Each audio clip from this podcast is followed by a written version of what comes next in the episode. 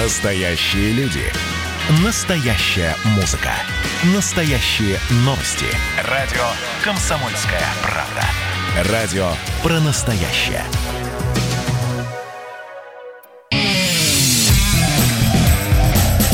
Отдельная тема. С Олегом Кашиным.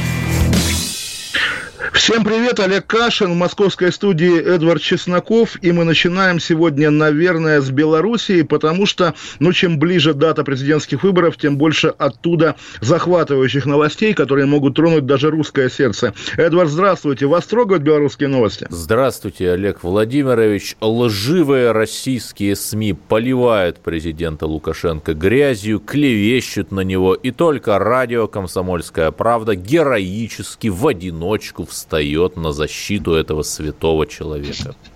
Да, давайте встанем, тем более, что вы знаете, наверное, что несмотря на все эти сложности, которые мы наблюдаем, объективные, он по-прежнему остается в России самым популярным иностранным лидером по да, всем опросам. 52% россиян считают его таковым. Именно, именно. Но я вам скажу при этом, что и новую звезду, модную дебютантку этого сезона, Светлану Тихановскую, нас тоже любят, хотя вот вчерашнее интервью «Медузе» меня немножко напрягло. Не знаю, как вас, тем более, что... Ну, какое это интервью? Это письменные ответы, неизвестно кем, написанные на вопросы журналистки Светланы Рейтер. Но, тем не менее, перед нами угу. такой, ну, образцовый украинский, наверное, политик Но на белорусской сказал, почве.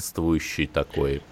Поясним, э, ну, в общем, да, поясним да. что мы имеем в виду, почему Олег Владимирович так заострил внимание на том, что это интервью в письменном виде, потому что, ну, уже не можно, невозможно сказать, что там журналисты что-то извратили или человек волновался, его не так поняли. Вот просто вопросы. Кто э, не знает, э, Светлана Тихановская, ее мужа посадили вместе с э, Бабарика и некоторыми другими Тоже поясним, да, что ее муж да. Тихон Тихон, Тихановский, да, он не то, что какой-то, ну, уважаемый большой белорусский оппозиционный лидер, он звезда Ютуба, которая за неимением реальной оппозиции в Беларуси разросся до вот такой фигуры, да, которую... Это как, власть... Если бы у нас там Дудя посадили, я не знаю.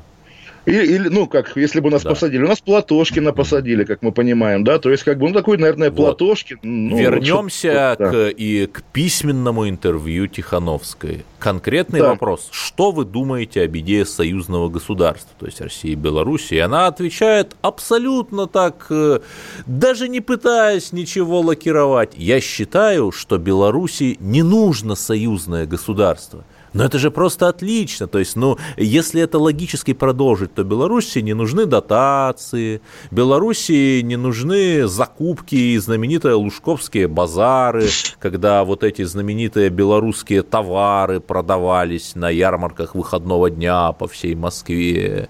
Белоруссии, видимо, не нужно, чтобы э, многочисленные ее жители приезжали в Россию.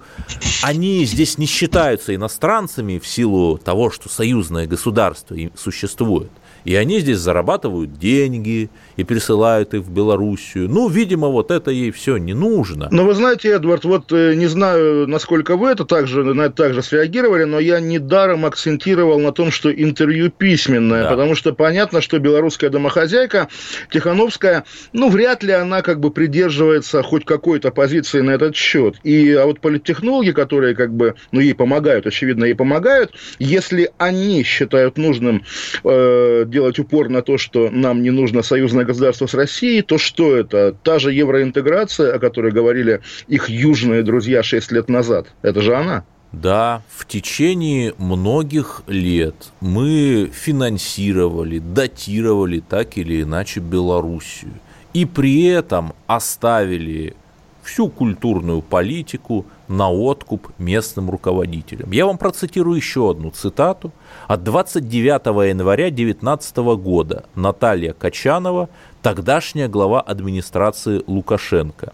Есть задача, это цитата, по обеспечению наличия не менее 30% контента белорусских телеканалов на белорусском языке чтобы понимали, э, тогда было максимум 10%, то есть глава администрации Лукашенко, ну, видимо, совершенно случайный человек, который совершенно не отвечает за свои слова и может говорить все, что в голову взбредет, призывает дерусифицировать белорусское телевидение, уменьшить количество русскоязычного контента. Но вы знаете, Эдвард, вы сейчас как белорусские провластные комментаторы, которые тоже делали вид, что вся проблема в российско-белорусских отношениях в Бабиче. Понятно, что эти главы администрации, эти послы, эти эмиссары, кто угодно, не более чем проводники воли одного первого лица. И говоря о диверсификации телевидения и прочих э, институций белорусских, да, мы должны говорить о политике лично любимого, конечно, нами, президента Лукашенко. Это он пытается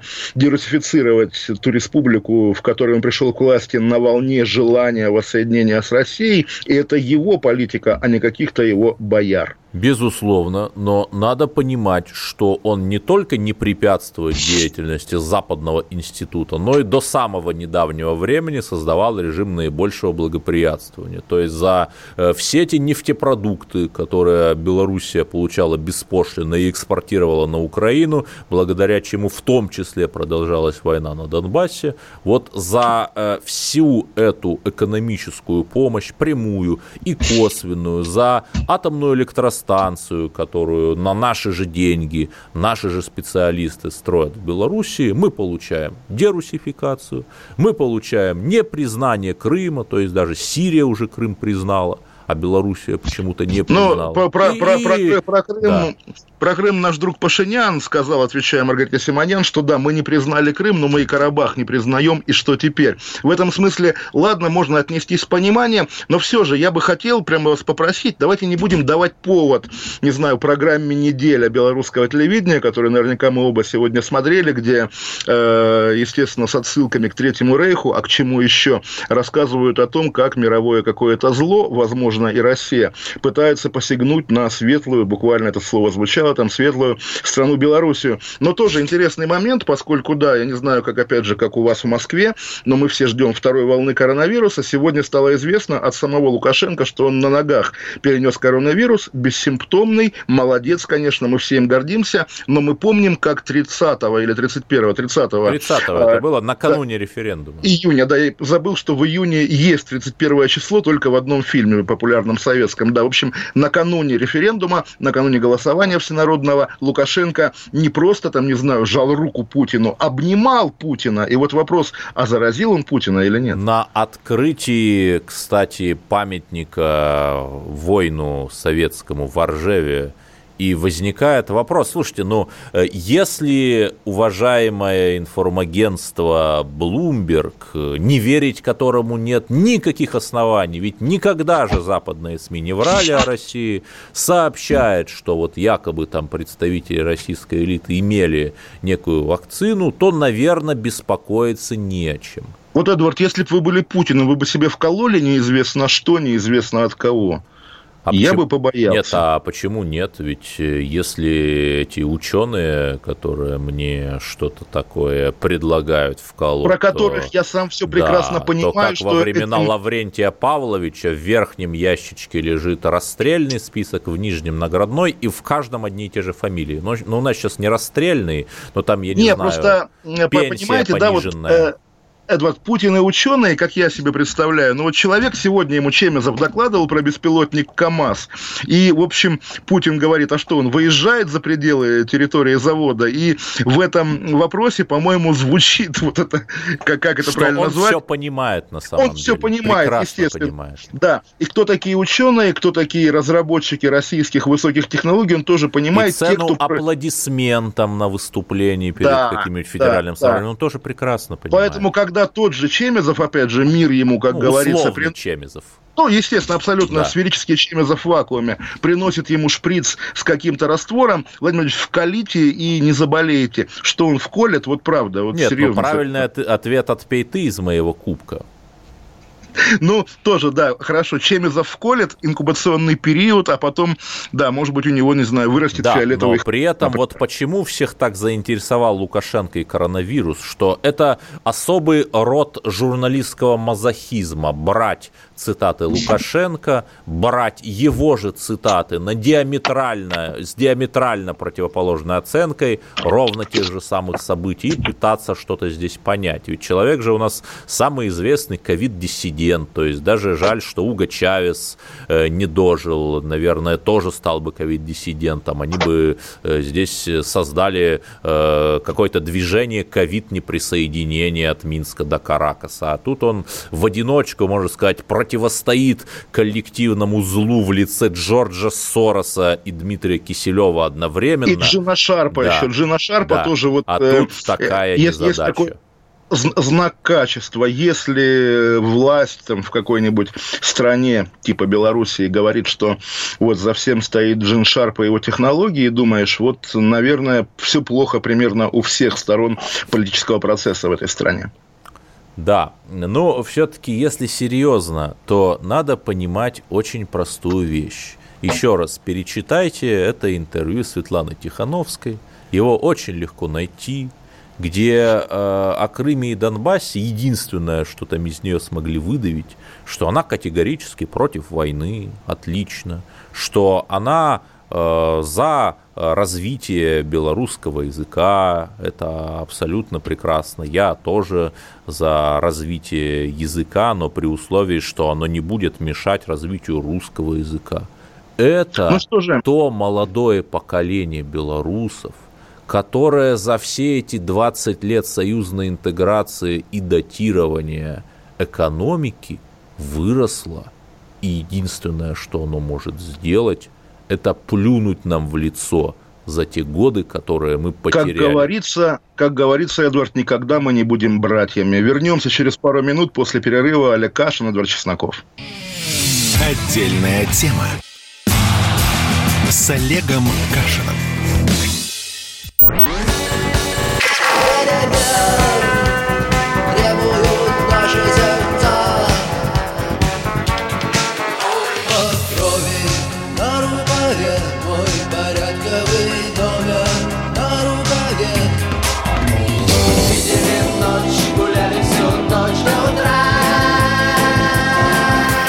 «Комсомольская правда». Радио поколения кино.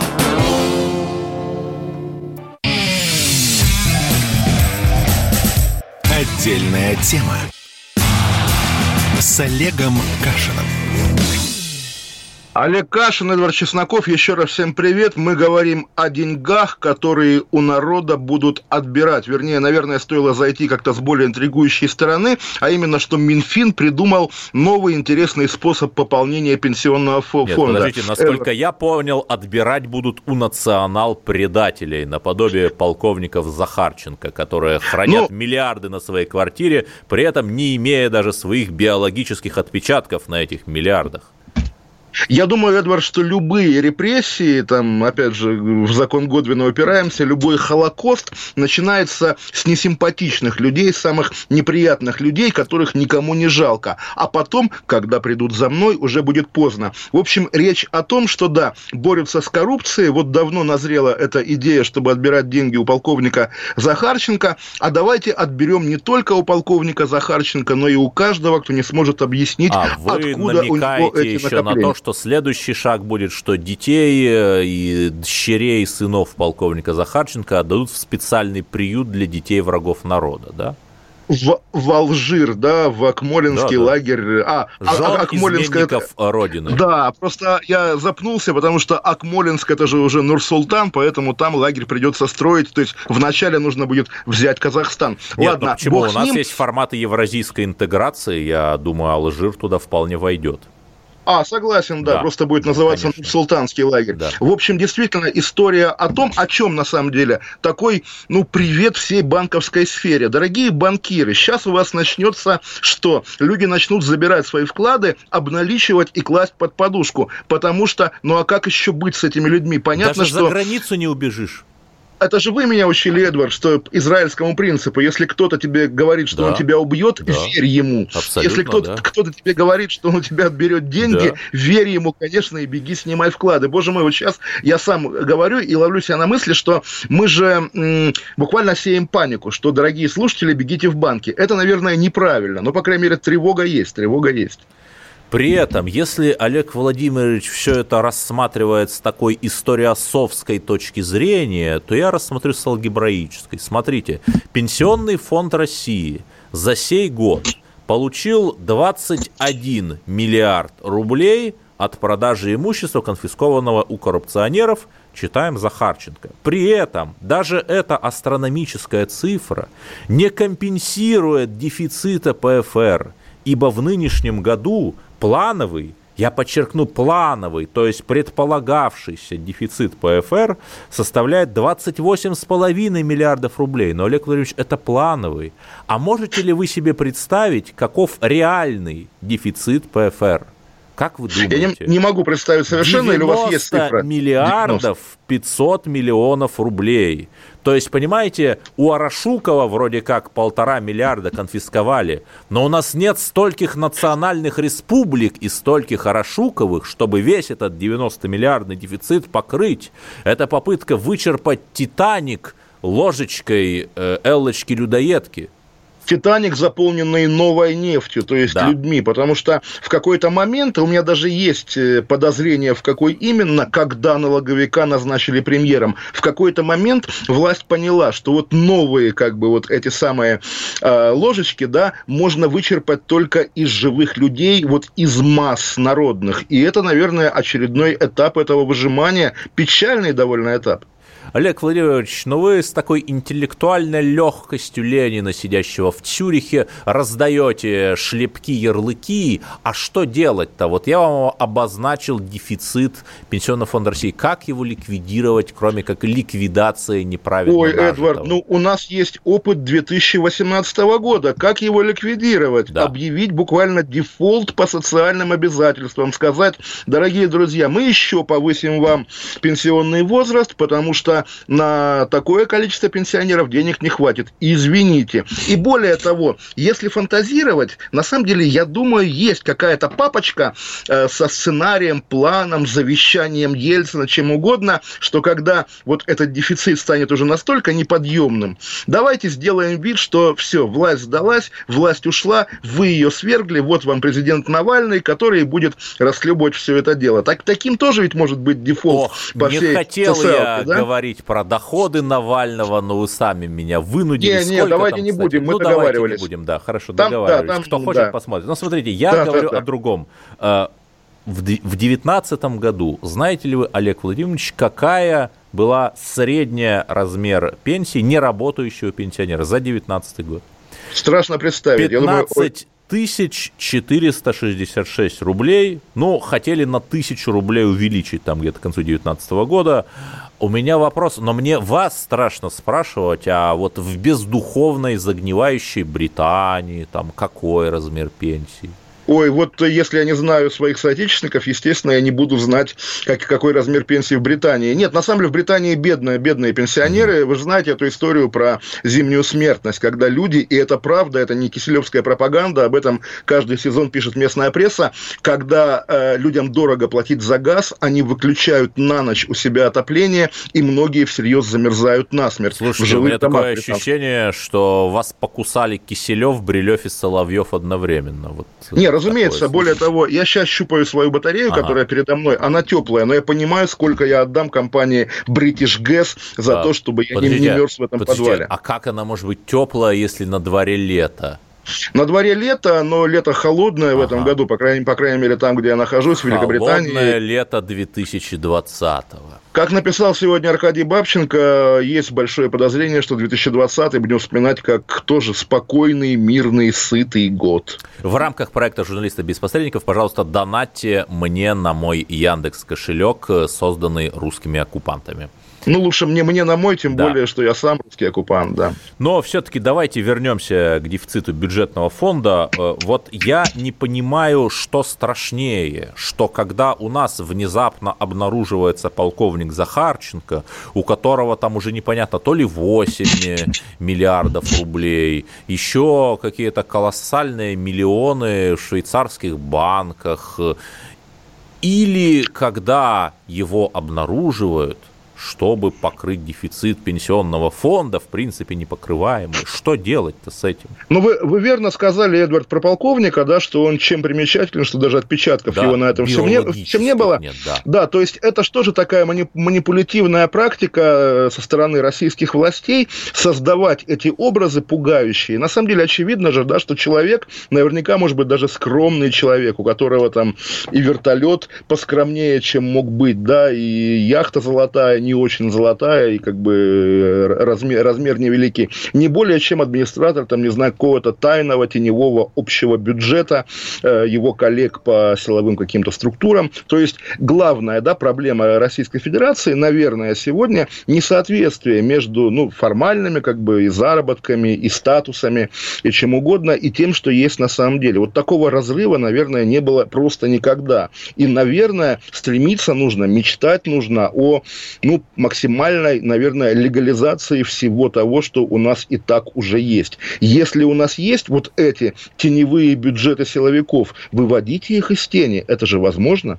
Да, и более того, но тогда э, нужно довести все до логического минимума. Вот мы э, вчера, по-моему, обсуждали бывшего губернатора Приморского края Сергея Даркина. За 2010 год, по официальным данным, когда он официально был губернатором, его жена заработала миллиард рублей – вот я не знаю, тут радоваться или не радоваться. Слушайте, я или... сообразил, я, я, я же даже был знаком с его да. женой, она прекрасная Владивостокская да, актриса, актриса театра актриса. и кино, да, драматического э, театра имени Горького, миллиард Лариса рублей. Белоброва, но... по-моему, да. да она да, еще да. участвовала в соборе, э, избиравшем патриарха нашего да. в 2005 да. году, да, в 2008. Да, вот, в общем, и, и почему, вопрос, почему вы отказываете, вот это... Эдвард, Нет, почему вот вы отказываете это хорошие чиновники или там родственники чиновников, чиновников или плохие, я не могу понять. Ну, вы знаете, тоже вопрос, потому что чиновник, у которого, ну, у нас есть такие примеры чиновников, ну, по-моему, был Хазрет Совмен в Адыгее, который пришел в Адыгею из золоторудного бизнеса, и он всегда был самый богатый губернатор, пока, соответственно, ему не надоело губернаторствовать, и он, не знаю, куда делся в итоге, наверное, где-то на Карибском. А Бызов еще да. тоже не бедствовал. Да, да, да, не бедствовал, вот... и помогло ли ему это, да, тоже ведь публично был, публично был самый богатый чиновник. А когда нам показывают Никиту Никиту Белых, получающего эти помеченные деньги, в принципе, вот я не потому, что он как-то мне симпатичен как либерал, я вполне верю, что это вот какой-то тоже серый губернаторский бюджет, который идет на какие-то ну, губернаторские трубу прорвало, и вот этими ну, деньгами да, нужно трубу Трубу заткнуть. прорвало, а до казначейства федерального не дозвонишься. И ты берешь деньги вот из своей губернаторской тумбочки, потому что из иначе... мошны, как Иван Калита, из да. Да, да, да, да. То есть это касается не только денег, да, это касается и смертной казни, между прочим, потому что вот тоже, когда я сегодня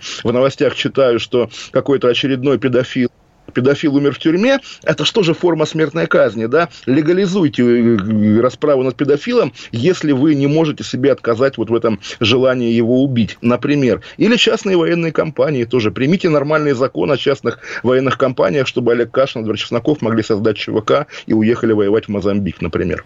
Кстати, это хорошая идея, но, понимаете, меня что беспокоит, что ни оппозиция, ни партия «Патриоты России», ни даже там, по-моему, Захар Прилепин не сказали нам главного, а как нам ликвидировать бюджет как нам нейтрализовывать, как говорит Кашин, дефицит бюджета пенсионного фонда? Вот я не знаю, и мы ждем. Я предложил плана... провести новую реформу как два года назад, да. и мы вернемся через Нет, пять ну, минут. без наверное, шуток, давайте ждем после плана новостей. ликвидации ну, дефицита шутки. бюджета. Вернемся да. после новостей. Олег Кашин, Эдвард Чесноков. Отдельная тема с Олегом Кашиным.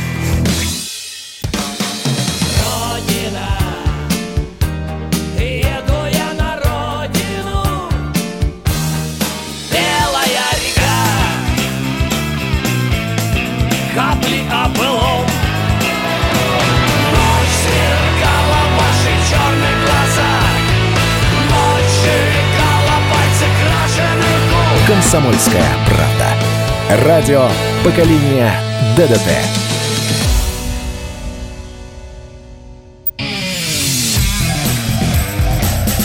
Отдельная тема с Олегом Кашиным. Еще раз здрасте, Олег Кашин, Эдвард Чесноков. Теперь мы говорим о телеканале «Царьград», который пал жертвой цензуры Гугла, цензуры Ютуба или попал под раздачу при проведении американских санкций против российских субъектов, в частности Константина Малафеева, которому, собственно, принадлежит «Царьград». Эдвард, вы как считаете, это что, цензура или нет? А мне еще более интересно, вы знаете, что сейчас отмечается годовщина крещения Руси – и санкции против Царьграда с выпиливанием православного телеканала, YouTube, да, были как раз ровно в этот день введены, что тоже наводит на определенные мысли, а еще наводит на мысли, что Святая София а она, по-моему, там чуть ли не на эмблеме Царьграда изображена, э, тоже была превращена в мечеть. Прям вот одно к одному, как... Э, То есть это что, это мировой сатанизм, мировой сатанизм э, или мировой исламизм атакует наших ну, друзей знаете, Царьграда? Что после это? того, как выходец из Руанды признался, что он поджег Нанский собор, я уже ничему не удивлюсь. Я уже не удивлюсь стремлению вот этих вот мировых сил э, подорвать и уничтожить христианство. Вы, кстати, заметили, что практически никто, ну, кроме, может быть, там э, Трампа и Помпео, не говорит о том, что христиан по всему миру, в Африке, на Ближнем Востоке просто убивают из-за их религиозных взглядов. Понимаете? Абсолютно согласен. Христи... Христианство, цепи. да, христианство сейчас переживает не лучшие, естественно, времена. Но я бы не стал привязывать конкретный телеканал «Царьград» э, к судьбе мирового христианства, потому что понятно, что есть нюансы, и даже правоконсервативным медиа российским я бы его не называл, оно, ну, вот такое трэш-лоялистское, что ли. Опять же, вот такой момент, я меньше всего хочу оправдывать поведение Гугла, поведение Ютуба. Это оно, естественно, как всегда они себя ведут абсолютный беспредел, абсолютная корпоративная тирания, абсолютная диктатура. Да, корпоративный Но, фашизм, давайте уж Корпора- Корпоративный это, да. фашизм, да, без проблем. Только такой момент все-таки. Я, поскольку тоже не, не э, без всякой привязки к Царьграду, наблюдаю не первый как бы уже месяц, не первый год э, популярные разговоры вот российских медиадеятелей всевозможных на тему того, что как же так, ведь мы сами сдали американцам свою как бы душу, э, уступив им э, право манипулировать российской аудиторией через YouTube, через Google, через Facebook. В общем, И блогера Катю Клэп и блогера Катю Клэп. На самом деле, ну, маленький секрет. Если бы, да, если бы, какие у нас есть э, звезды, звезды Ютуба, кроме Кати Клэп, какие-то более серьезные, например, Навальный, да, например, Юрий, Юрий, Юрий Дудь, например, Платошкин пресловутый и далее по списку, если бы они имели возможность на конкурентном рынке телевизионном или даже каких-то мультиплатформенных контор противостоять, противостоять Владимиру Соловьеву, Дмитрию Киселеву и другим, наверное, наверное, не было бы такой проблемы, что вот YouTube приобретает самостоятельную субъектность в России. Понятно, кто и от чего бежит в YouTube. Бегут от пропаганды, бегут от цензуры, российской цензуры, кремлевской цензуры. Если бы вопрос не стоял так остро, то и YouTube, наверное, имел, играл бы немножко другую роль в современной России. Вот в чем дело. Ну, а что касается Царьграда, все-таки давайте оговоримся. Константин Малафеев, он, ну, мало того, что один из первых публичных фигурантов проявлений, скажем так, российской активности на тогдашнем востоке Украины. Кашин это Малафеева вет. Малафеева вет, да, потому что так получилось. Я наблюдая Бородая, работавшего у Малафеева, о чем мало кто помнит, и Стрелкова, тоже работавшего у Малафеева, еще в Крыму, одним из первых написал, собственно, о том, что за ними стоит не Кремль, не Путин, а персонально Малафеев. Но все-таки понятно также, что Малафеев, во-первых, да, это в масштабах российской элиты очень незначительный субъект. И вот как мы говорили о полковнике Захарченко, тоже говорить всерьез, что Малафеев распоряжается своими деньгами, тратит их вот там на что-то. Не факт, на самом деле. Он может прикрывать кого-то, фронтировать, да. И, в общем, фронтировать просто... и фрондировать. Да, буквально. То есть, ну, он может быть кошельком какого-нибудь уважаемого чиновника, как часто бывает. В общем, это человек, которого не жалко. И да, он один из первых в санкционном списке. Между прочим, наряду с Александром Дугиным, которого Нет, тоже забанили, а почему забанили на YouTube. американская зеленая крокозябра ждала с 2014 года уже 6 лет, прежде чем не снести его с Ютуба? У меня есть версия, Эдвард, что американская крокозябра тупая и неповоротливая. Ага. И, по-моему, недавно совсем Царьград на Ютубе достиг миллиона подписчиков. И, может быть, какой-нибудь, опять же, вот выходец из Кремниевой долины, выпускник Стэнфорда, не понимающий ничего про Русь, да, увидел, значит, что как бы вот... Триггернуло. Да, триггернул, просто заметил, да, среагировал на Святую Софию, почему бы и нет. Но еще раз скажу, люди э, уходят и привязывают свои медийные судьбы к этому цензору из Кремниевой долины не от хорошей жизни. Была бы Россия раем для свободного самовыражения, никакого Ютуба бы у нас вообще бы на Руси не было, все бы нормально пользовались российскими платформами, тем же ВКонтактиком. Но мы прекрасно понимаем, чем плох ВКонтакте. Тем, что э, система оперативно-розыскных мероприятий мероприятий, по-хорошему, да, на самом деле, наверное, она до сих пор, даже сейчас, когда корпоративный фашизм Google и Facebook распоясался окончательно, даже сейчас этот корпоративный фашизм лучше, гуманнее и добрее, чем старый добрый российский СОРМ.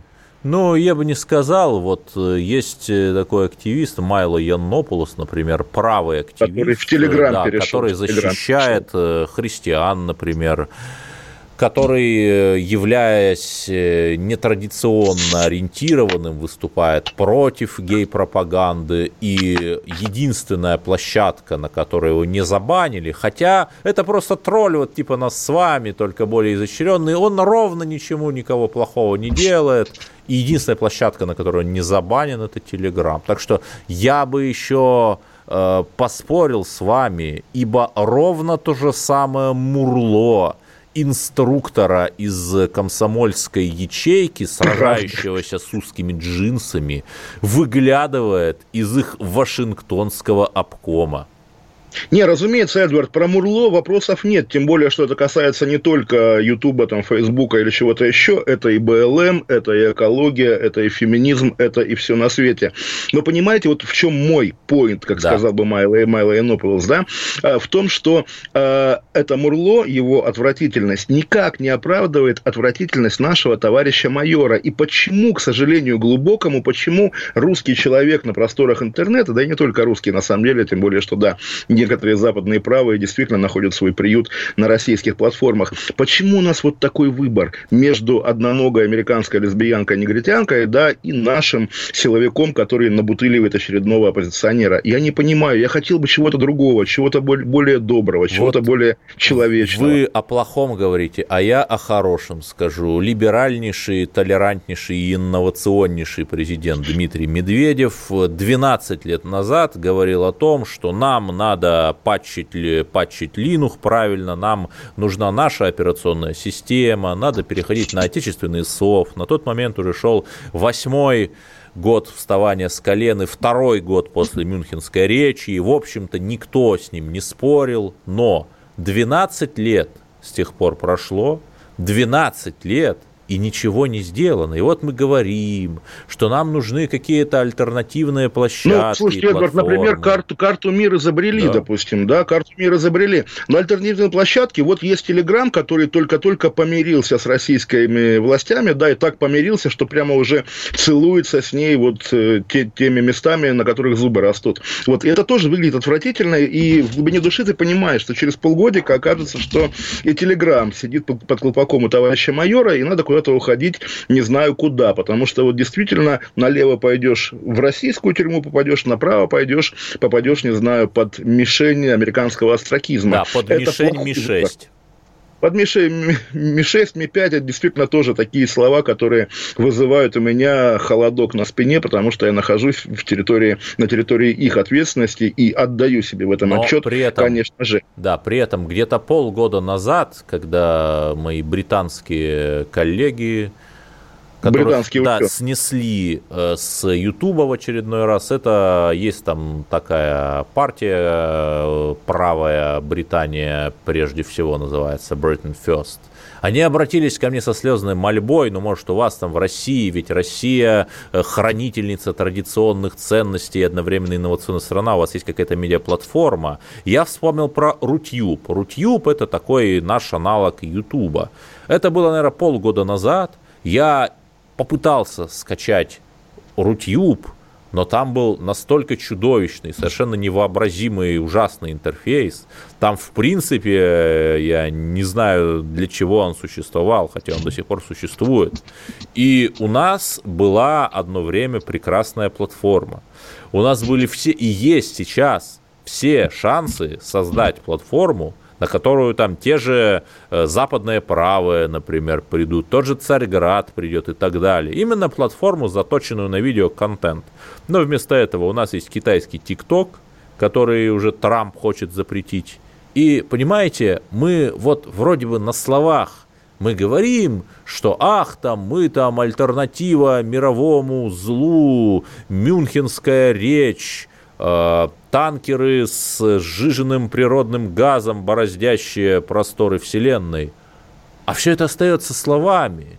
И вот если русский человек осознает, что слова остаются словами, то в страшный гнев придет русский человек и не, ну, вот вы говорите о русском человеке. Страшно делегитимизировать. Да, вот о русском человеке, о русском народе. Просто не народ субъект, к сожалению, этого противостояния, а те люди, которые, заметив, что ого, Яндекс стоит миллиард. Ладно, уже у нас перерыв, вернемся после паузы. Олег Кашин, Эдвард Чесноков. Отдельная тема с Олегом Кашином. Красное на черном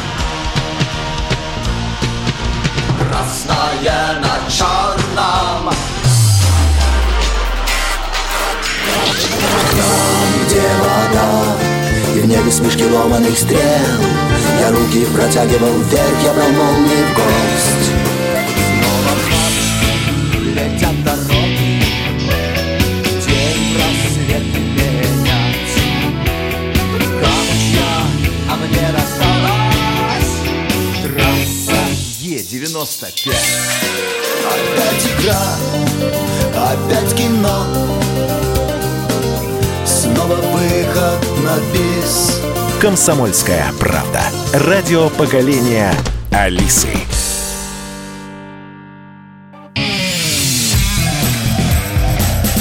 Отдельная тема с Олегом Кашином. Олег Кашин, Эдвард Чесноков. И вот продолжая, наверное, разговор о консервативном контенте, история из поселка Белоярского Свердловской области, где девочка, не знаю, сколько ей лет, ну, тинейджер, ну, ребенок, наверное, да, да ребенок. ребенок, да, э, села на памятник Героя Советского Союза Николаю Попову и показала ему средний палец, и так сфотографировалась. Ну и понятно, там прокуратура, Следственный комитет, в общем, совершено преступление Андрюха по коням. Эдвард? А, я просто поясню, что Олег Владимирович после того, как э, в, после выигрыша в холодной войне американцы разогнали всех советологов из Брукингского института. А, он последний выдающийся советолог. Вот э, я даже боюсь спрашивать, знаете ли вы, кто такой герой СССР Николай Попов. Э, почему? Вот если бы это был там какой-то другой памятник, например, там памятник Ленину, то ну, у меня все-таки есть подозрение, что ну, не так бы жестко среагировали контролировали контролирующие структуры. М? Ну, вы знаете, у нас был прецедент совсем недавно, по-моему, в Кронштадте, когда кто-то как раз надругался над вечным огнем и получил как бы по полной программе поначалу, по крайней мере, потому что, ну как же, вот э, деды воевали, святыня, а потом оказалось, что вечный огонь немножко другой, большевистский, как раз э, посвященный участникам подавления Кронштадтского восстания, Кронштадтского, как говорили в Советском Союзе, мятежа, и в итоге, да, в итоге дело оставили уголовное, но уже по надругательству над могилами, да, как бы более лайтовое уголовное дело. Здесь, с одной стороны, да, очевидно, святыня. Я не знаю, кто такой Николай Попов. Можно предположить, что это какой-то местный, значит, человек, который участвовал в войне, ну а за да. что еще мог, да, получить героя, человек, которому поставили памятник незнамени... Э, участникам незнаменитых войн памятников не ставили, как мы понимаем. Но, с другой стороны, речь идет о несовершеннолетнем, поэтому в лагеря ее, наверное, не получится отправлять. И в итоге, да, в итоге такая кампания общественного порицания с участием прокуратуры, и уже детский омбудсмен вступается за эту девочку. И, в общем, всем на самом деле неловко. Понимаете, вот я думаю, конечно, постоянно на тему вот этой российской официальной новой этики, когда м, все, да, привыкли публично обижаться на любое, как бы, там, более-менее, там, не, не, не каноническое высказывание да, и главное, о войне. требовать крови требовать крови, даже если речь идет о ребенке. И, наверное, как-то пора с этим заканчивать. Но легко сказать, пора заканчивать. По-моему, никто не готов. Всем понравилось обижаться, всем понравилось бросаться на тех, кто нарушает наши древние традиции, которым не более 10 лет. Это не только про войну, между прочим. Помните, как э, э, в Ульяновске, по-моему, пару лет назад э, курсанты училища гражданской авиации танцевали какой-то эротический танец в фуражках, да, и вот за осквернение фуражек таджиках же тоже всячески унижали и мочили. У нас любят унижать и мочить, ну и, собственно, это хорошо ложится на общемировую тенденцию, когда все всех унижают и мочат. В Белоярском, это поселок на 11 тысяч человек Свердловской области, где все произошло. Я цитирую, есть районное управление полиции, пожарная часть, газовая служба, отделение почты, Сбербанка и ряда других банков. И у меня да, возникает и, и есть, вопрос, и есть а, девочка, куда, да, и есть да, а девочка. а куда ребенку податься? Есть ли у нас программа подъема вот этих богом забытых мест? При том, что это, понимаете, не какая-то страшная глухомань. Там рядом Белоярская АЭС, то есть там э, работают э, вроде бы э, люди интеллектуальные, такая вот хорошая русская, уральская рабочая интеллигенция. У нас есть, например, фонд, фонд моногородов – где вот эти вот э, моногорода хоть как-то что-то пытаются развивать, там дают им гранты на прокладку асфальтовых дорожек, на строительство каких-нибудь социальных объектов. Но вот просто эти богом забытые городки, о которых мы бы никогда не узнали, если бы не эта девочка и ее неприличный жест, если у нас там какая-то, я не знаю, вот, ну, при Ельцине там какие-то регионалы же были, да, какая-то партия, которая хоть что-то. Слышим ли мы там голос Совета Федерации, который вроде как наши регионы представляет? Не, Эдвард, я как раз вот вы начали это рассказывать, да. я очень хорошо представил себе да. как раз, что вот эта девочка там ходит по своему поселку, да футболки с надписью ЛДПР, потому что такими, такими местами как раз ЛДПР традиционно интересуется, и, судя по Хабаровску, иногда даже в этом преуспевает. Поэтому, нет, я бы не стал так демонизировать Белоярск, наверняка там все, ну, не то, что хорошо, но, по крайней мере, не так ужасно, как э, мы с вами себе это представляем, и если там есть, по крайней мере, несовершеннолетние пользовательницы социальных сетей, а не юные алкоголики, наркоманы, сидящие на крокодиле, так это и к лучшему. Тоже вот э, тот Урал нулевых годов, про который Евгений Ройзман оставил кучу, наверное, там тонны, килотонны постов э, в ЖЖ и книг о том, как там пришел ко мне парень, сидит на крокодиле, отсидел за убийство, спрашивает, что делать. Если после этого самое ужасное, что там происходит, это вот этот неприличный жест, значит, нынешний российский Урал шагнул довольно далеко вперед по пути социального прогресса. И, к сожалению, к сожалению, этот путь социального прогресса уперся, да, в новую российскую политкорректность. И это навевает грусть. Но не такую грусть, которая была связана с тем крокодиловым периодом жизни Урала но слава богу, но при этом я не думаю, что с точки зрения системного дизайна там проблемы, э, например, заметно отличаются от проблем Хабаровского края, где все люди выходят и выходят. Я все-таки продолжу свою мысль, что... А, Эдуард, даже... я перебью все-таки да. на секунду. Да, все-таки, да, помимо того, что системный дизайн, да. по-моему, это наше новое выражение вместо инотовидной да. собаки, все-таки даже люди, выходящие в Хабар, Хабаровске, это же не какие-то орки, которых мы привыкли видеть, там, не знаю, в фильме «Окраина». Это обычные вот образованные русские горожане, как в Москве выходили на митинги, как везде. В общем, Россия, несмотря на все ее беды, она, конечно, растет и взрослеет. И еще раз скажу, что даже эта девочка есть, по-моему, признак прогресса. Да, я абсолютно с вами не спорю, но один из э, истоков путинского консенсуса, который вот тогда сложился в нулевые, как вы помните, что в «Единой России» была, когда ее создавали, был очень сильный такой региональный, регионалистский аспект. Там вы же помните, кто ее создавал там. И сейчас вот этого голоса российских регионов, голоса малых городов, его не слышно в Совете ну, Федерации. От чего же? Приезжает, э, приезжает Думе. губернатор из Москвы, Эдвард, да. да, и вот он теперь делается голосом этого региона. Но то есть, он как же технократ, бывает. какой у него голос? У него там в лучшем случае штангенциркуль какой-нибудь есть, но не голос.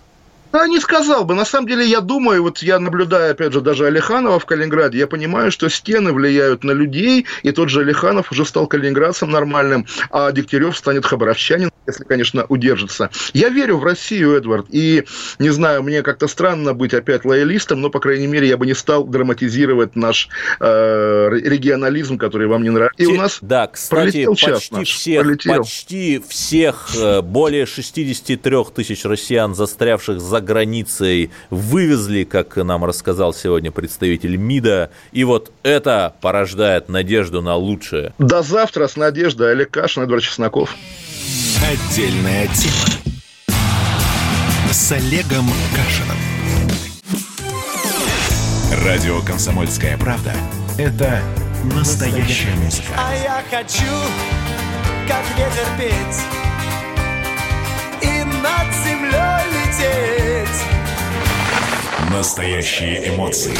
Это фиаско, братан. И настоящие люди. Я мечтал быть космонавтом с детства. Я счастливый мальчишка своего детства, потому что я осуществил свою мечту. Радио «Комсомольская правда». Живи настоящим.